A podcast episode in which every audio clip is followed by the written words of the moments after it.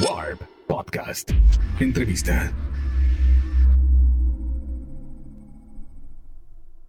Hola queridos, mi nombre es Oscar Adame, soy editor de Warp y hoy vengo a presentarles una entrevista con Romy Madley Croft, quien se estrena como solista tras una década de pertenecer a The XX. Romy Madley Croft no es un nombre que sea ajeno a lo más alto de las listas de popularidad dentro de la industria de la música. Por más de 10 años ella ha sido la voz, guitarrista y una de las productoras del trío inglés The. Además, a lo largo de estos años se ha eh, desarrollado como DJ y también como su propia productora de música electrónica. Hoy está empezando a desarrollar una carrera como solista que la tiene más interesada dentro de lo que es eh, la música dance electrónica con un sencillo llamado Lifetime. Con ella hablamos sobre su nuevo paso, sobre su nuevo trayecto a través de este nuevo próximo álbum que va a lanzar bajo su propio nombre y en el cual va a profundizar más dentro de su gusto, dentro de su amor por lo que es la cultura club y por lo que es la música electrónica bailable. Hablamos además sobre la importancia que es el escribir líricas que profundicen sobre la propia tristeza del compositor para que también de esa forma profundicen dentro de la tristeza del escucha. Hey, I heard your song. I think it's pretty beautiful, pretty danceable. Oh, thank, you. thank you very much. Very melancholic. Um, I heard uh, in an interview that you made with Taste that the thing, the word, the genre in which would you would describe your music is emotional club music. That it's like something that you came up right. Yeah, If I you- guess so. Yeah. If you would need to describe that kind of music, how would you describe it? The emotional club music. Um, I guess a song that makes you, that, that you can dance to, but you can still feel the emotion of the lyrics, and that combination kind of combined, where like and the, the chords that are played, you know, they kind of pull like whether you're, happy or sad, it kind of pulls you in different directions. That's like what I always love, and you know, for me, I'm really drawn to the big club classics and songs that you that people know the words to, so that when you're in a club, you're dancing, but everyone's singing along as well. That's something that I always love when that happens. Yeah, you have been talking a lot recently about like dancing with yourself alone in your room. So this is like the kind of music to do that, right? Yeah, I think so. How do you feel when you dance alone in your room? What's the, the main motivator to, to do that? um, well, I mean, at the moment, it's it's kind of the dancing at home is, is kind of the only place to, to be dancing. Like in the UK, we've just gone back into lockdown, and you know, I think uh, with everything going on in the world, like having a way to escape and like just have some fun, even if you have to just turn all the lights off in your house and put the music up loud. It's it's important, I think, to help you like get process things, and otherwise everything is quite heavy. So I kind of it's sometimes you just reach a point where you just need to dance, I guess. Which artists, which songs, albums have you been dancing to in your room lately? Um, well, I think Robyn is is someone I really love, um, and throughout uh, over the past few months, she's been doing uh, like a live stream club event called Club Domo, which is club dancing on my own, um, which is her song, and obviously it's very much like her world. Uh, of that song is, is amazing, and so that's been great. Um, the new Lady Gaga album has been pretty fun Oh yeah, it's Uh, really fun. you know, it's like it's. I just thought that it was a real gift to have that, you know, in a time where everything's kind of dark and intense, and the album is just very fun and very uplifting, and that's a big inspiration for me too. Yeah, and you seem to be well, like the kind of musician that also wants to inspire that, right? Like making dark music that it's also that could be also very colorful and very happy in a way. Yeah, I, I, I feel like I, in the place I'm in now, I, you know, I've written a lot of songs about heartbreak and feeling a lot of, you know, kind of working through some feelings. And I th- I'm at the place I'm in now. I just, I, I don't feel heartbroken, and I just want to inspire some, some lightness and some, some sort of like celebration of life, I guess. It's interesting because yeah, it, it is right that your lyrics tend to be pretty self-conscious in a way that is like like kind of sad, but the music on and all the the image that I get from your solo stuff and also from the XX is that you are pretty much uh, how do you say N- not happy but really accepting that sadness right and making it like yours and and that's like a happy experience because you are also the things that makes you feel sad about Yeah, no, definitely. I think it's it's good to embrace all emotions, and you know, there's happy and sad can be in the same breath, but um, but but yeah, I I, I, I lost my train of thought. Sorry.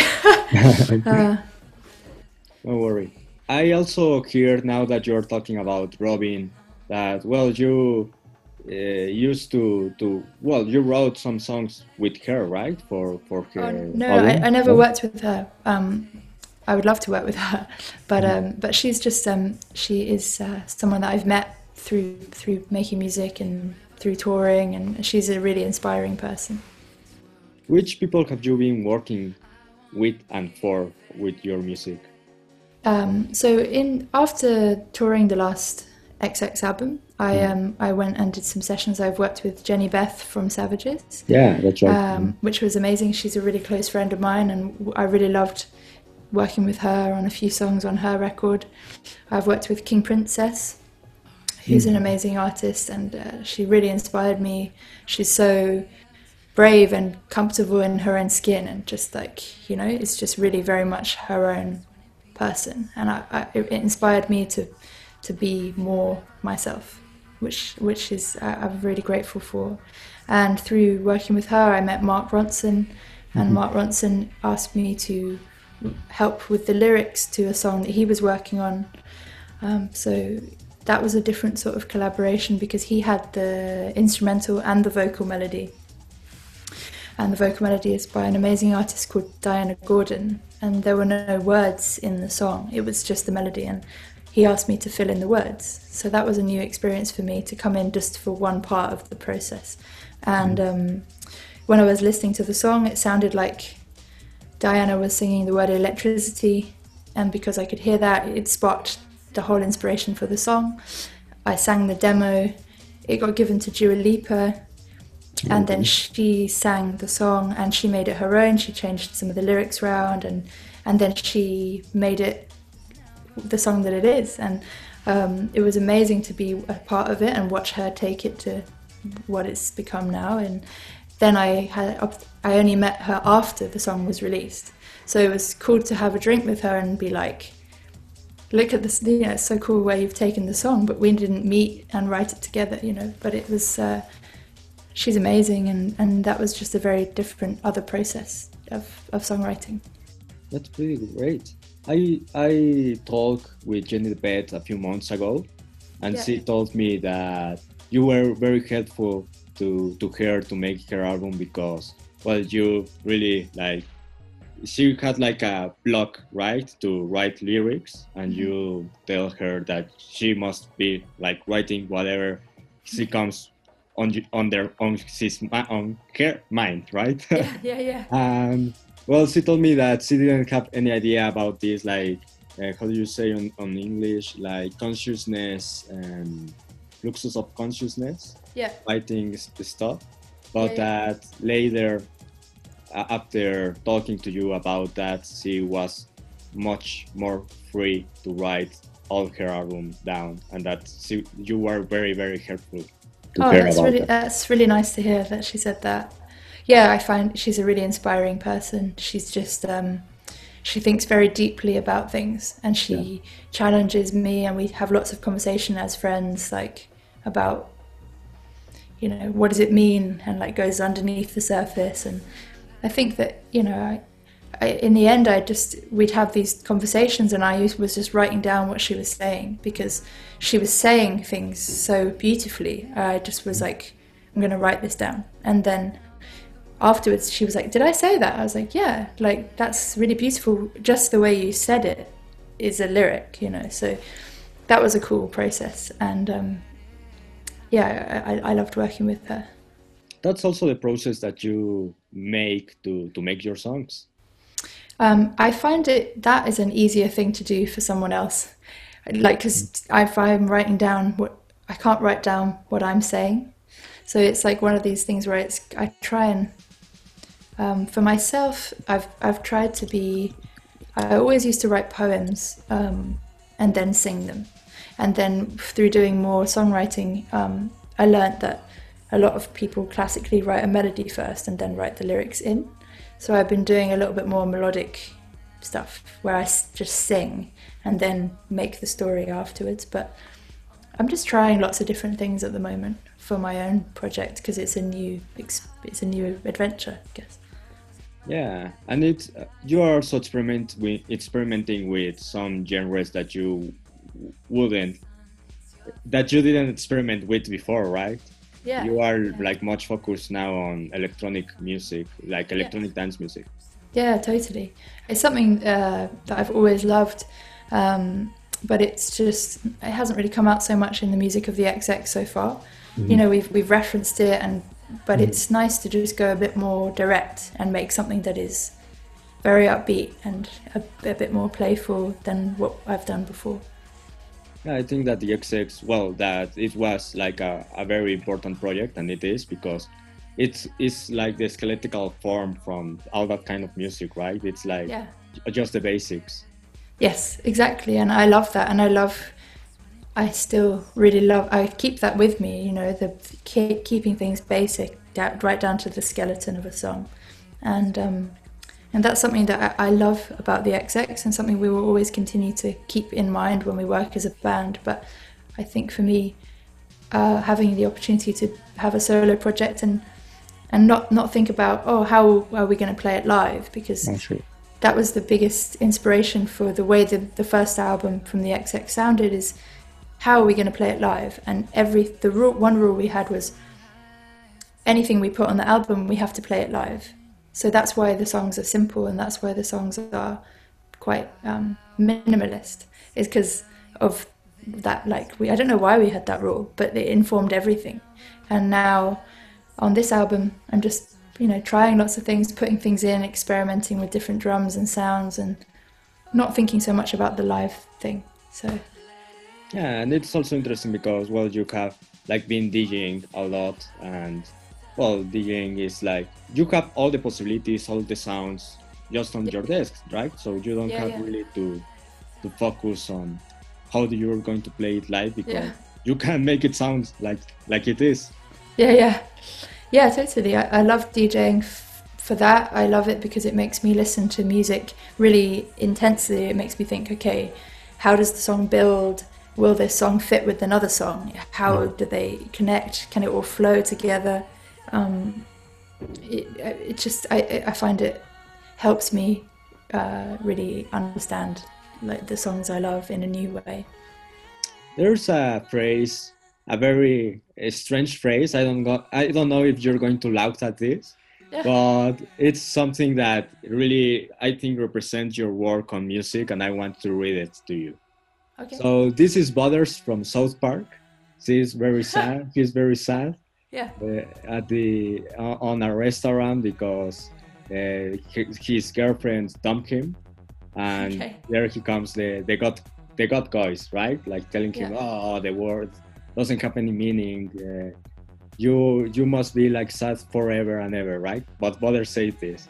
Well, yeah, I, and I'm sad, but at the same time, I'm really happy that something can make me feel that sad. It's like, it makes me feel alive, you know? It makes me feel human. The only way I can feel this sad now is if I felt something really good before. So I have to take that bath with the goose. So I guess what I'm feeling is like a beautiful sadness. Oh, that's great. Yeah, I love that. That is that that's totally it's a really good quote. It's from South Park. Yeah, it's from South Park. That's cool. That's cool. I, I, I think they, they they said it perfectly. Um, yeah, I, I you know I was talking to a friend before and saying like, you know, like, oh, I feel really sad about this thing, and, and they were saying, oh, isn't it amazing and beautiful to have felt that much, even though you're sad? And I was like, yeah, true. Um, and so you know, it is a beautiful thing to feel, even if it's uh, good or bad. But I, I love that quote that you said. Yeah. Yeah, I think it's really well. I think that with your stories on music, also uh, like deep down that kind of, of stuff, right? Like, well, I'm I'm sad now, and you broke my heart, but it was like very. It now I can feel, I can see things nostalgically, but in a right way. Yeah, yeah, totally. That's true. I want you to like describe to me like your uh, love for club music, for clubbing, and how do you feel uh, being in, in electronic concerts? Um, I really, I think for me, clubbing when I was about 16, I started to go out in London to into clubs and that sense of community of, of like going to a place every week and seeing the same people and you know like being able to find connection with someone on a dance floor listening to a song it was you know all of that stuff that I miss so much now that we can't do that right now Yeah, you sure. know it's this kind of um the spontaneity of it and the surprise of hearing a song and being like what's this? and you know finding it very inspiring. And um yeah I, I really miss that. And I think that uh I don't know, makes me feel quite emotional thinking about that the fact that we can't do that right now. And I, I think I love that going on a journey with a DJ where they just take you from one mood and you can sort of go on this, you know, keep it keeps evolving and you keep kind of the night keeps changing and, um, you know, I, I love going to a gig, um, but I think lately. Um, being in a club environment has inspired me a bit more, and I think that's kind of why I've been leaning towards making more electronic music because it's uh, it's just given me some more options like with the with the sounds and with the kind of the different moods that can be created. It's something that I'm you know I love playing the guitar, but it's it's nice to be able to incorporate the guitar into club music as well. So That's pretty great. Well, thank you very much for your time, Romy. It was a pleasure to, to talk to you. And well, I expect that your next interview is going to be fun. well, thank you. It was nice to meet you. Take care. bye. Have a good day. Bye. You too. Bye. Warp Podcast. Entrevista.